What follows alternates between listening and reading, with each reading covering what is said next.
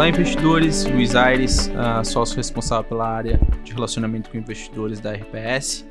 Estamos aqui no, em mais um uh, podcast mensal para falar um pouco sobre a atribuição de performance do mês dos fundos, é, um pouco sobre a, a nossa carteira, como está a nossa visão top-down para a bolsa.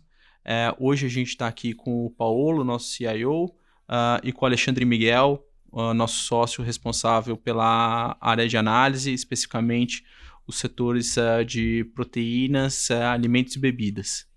Paulo, é um mês muito bom, todos os fundos tiveram uma performance boa, basicamente dentro das nossas estratégias, tanto o direcional quanto o intersetorial e intrasetorial apresentaram resultados positivos. É, fala um pouquinho uh, de como que, tá, como que foi o mês, como é que está a carteira. Uh, no último podcast a gente falou do, do racional de investimento durante o ano. Acho que é legal falar um pouco do que, que aconteceu no mês de outubro e o posicionamento das carteiras da nossa estratégia. Obrigado, Luiz. É, realmente foi um, mês é, bom para a gente.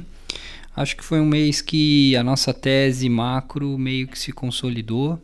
É, a gente veio falando algum tempo de que é, a nossa cabeça era de que o mundo não entraria em recessão no curto prazo, que o trade war teria uma data para eventualmente começar a ceder, é, dado que tem eleições nos Estados Unidos em 2020, que houve uma desaceleração importante da economia global ao longo do ano.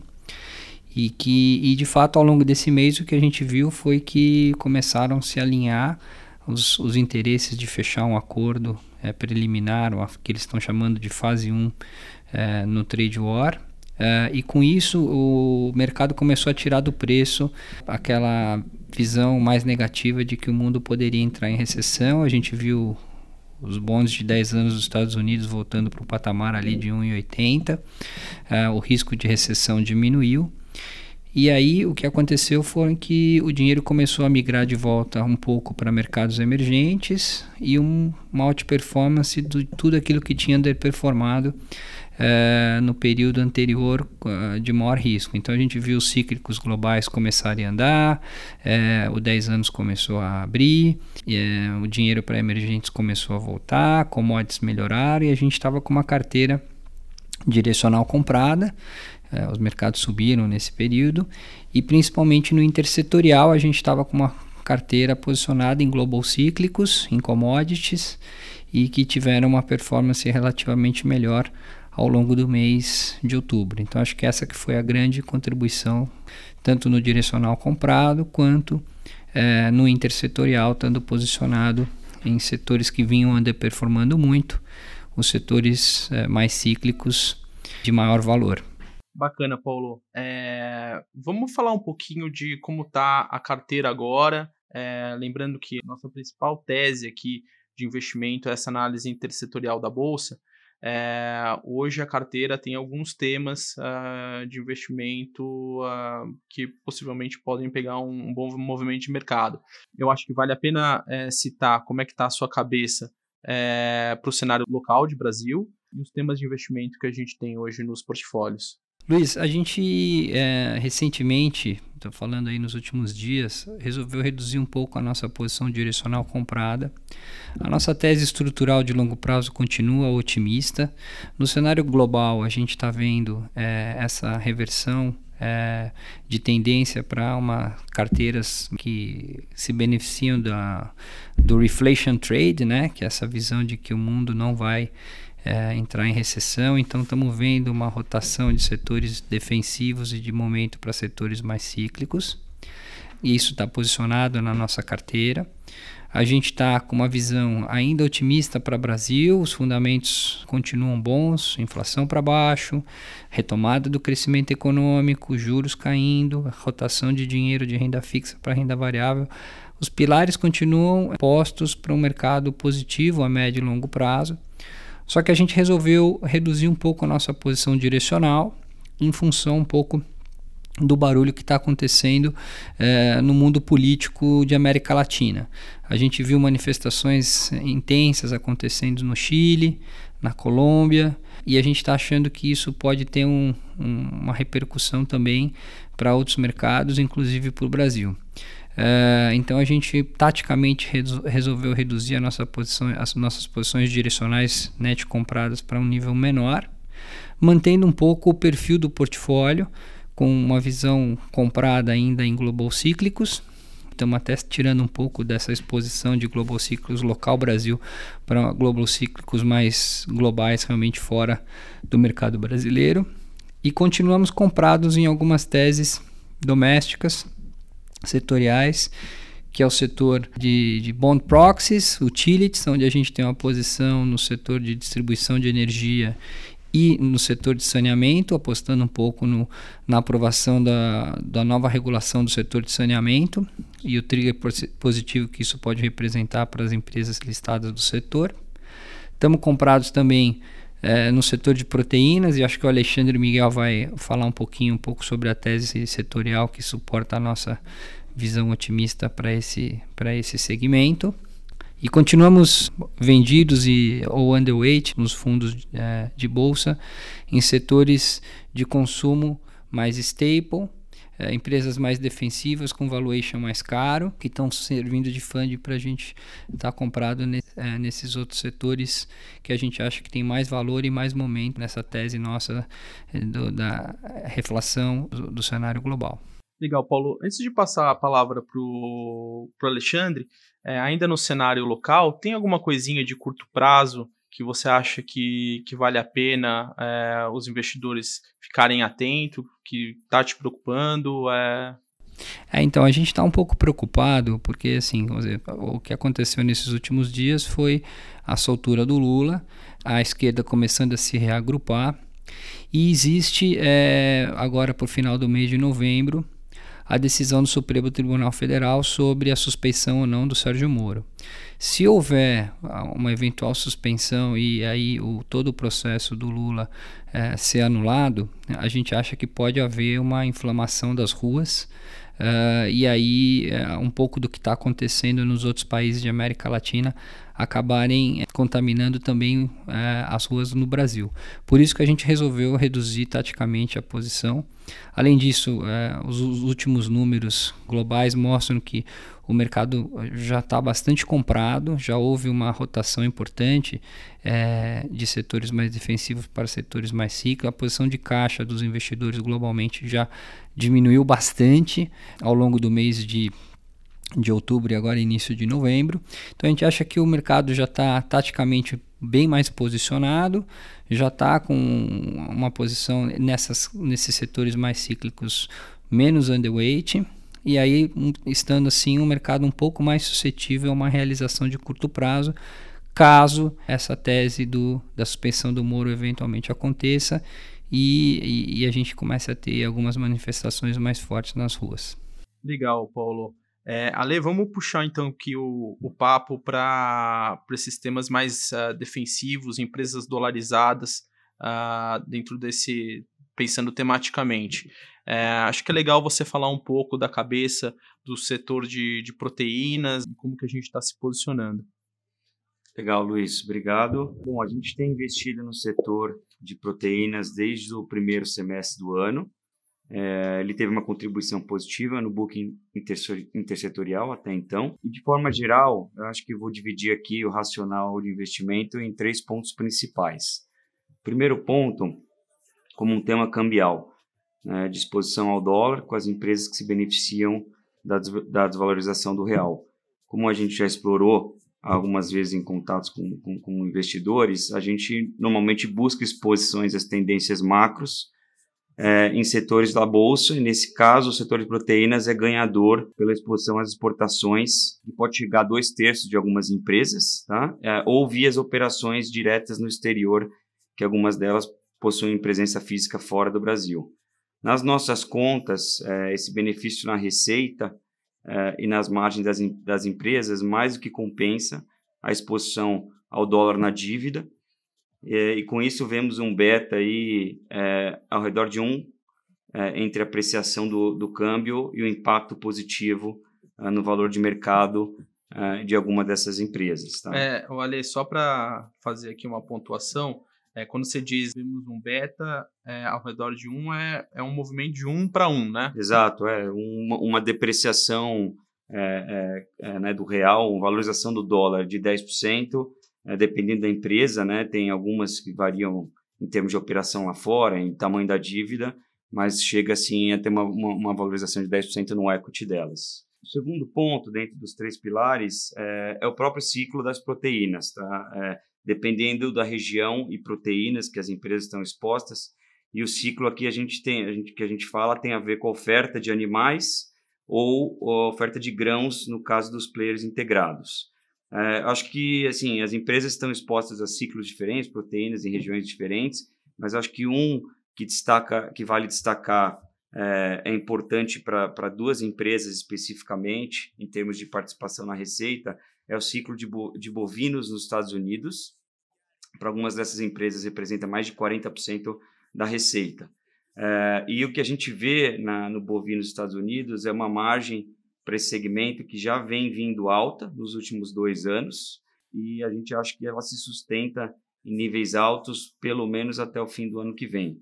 É, e o driver disso tem a ver com a oferta alta de animais em confinamento, abate de matrizes que está em alta lá, é, uma capacidade da indústria é, controlada, então não pressiona também o preço é, do boi é, e um forte mercado consumidor na ponta nos Estados Unidos. Tá? Agora, Ale, é importante também a parte de grãos, né? Como é que você está olhando uh, esse tema?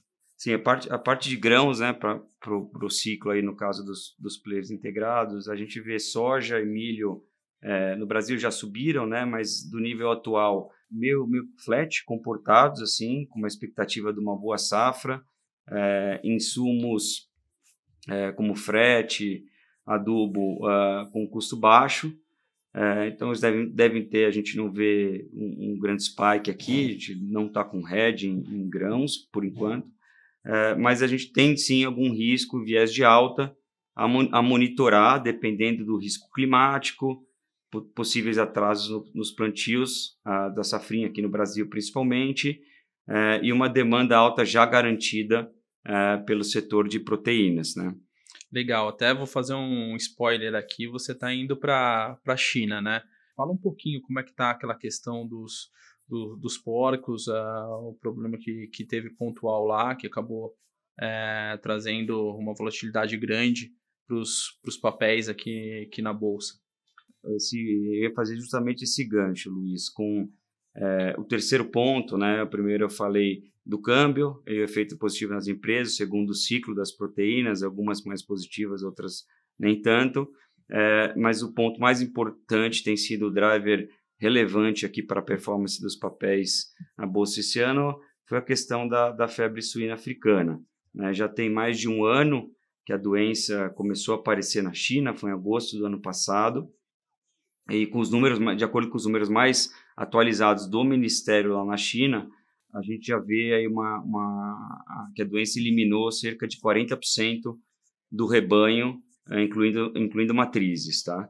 É, e pela última atualização do relatório do USDA, que é o Departamento de Agricultura dos Estados Unidos, eles fazem relatórios com uma certa frequência, a, a queda esperada da produção de suínos na China é de 35%, acumulando né, os anos de 2019 e 2020. E aí, só para né, é, colocar isso em perspectiva, a China, em 2018, ela representou 50% da produção mundial de suíno. A gente já começa a ver os impactos dessa doença se se materializar nos trades é, globais e nos preços. O preço do, su, do suíno na China, no atacado, nos últimos cinco meses, que foi quando o excesso de estoque desses abates começaram a se normalizar, é, subiram 150%, e o USDA também, nesses relatórios updates mais recentes, eles mencionam que hoje você tem um, um, um incentivo muito forte para retomar a produção, incentivo, subsídio do governo, é, o, o, a própria margem do produtor lá muito alta, com grão baixo, essa subida do, do porco lá, que tenderia a estimular muito essa produção, mas existe um risco sanitário ainda forte com, com a doença se espalhando em outros lugares na Ásia.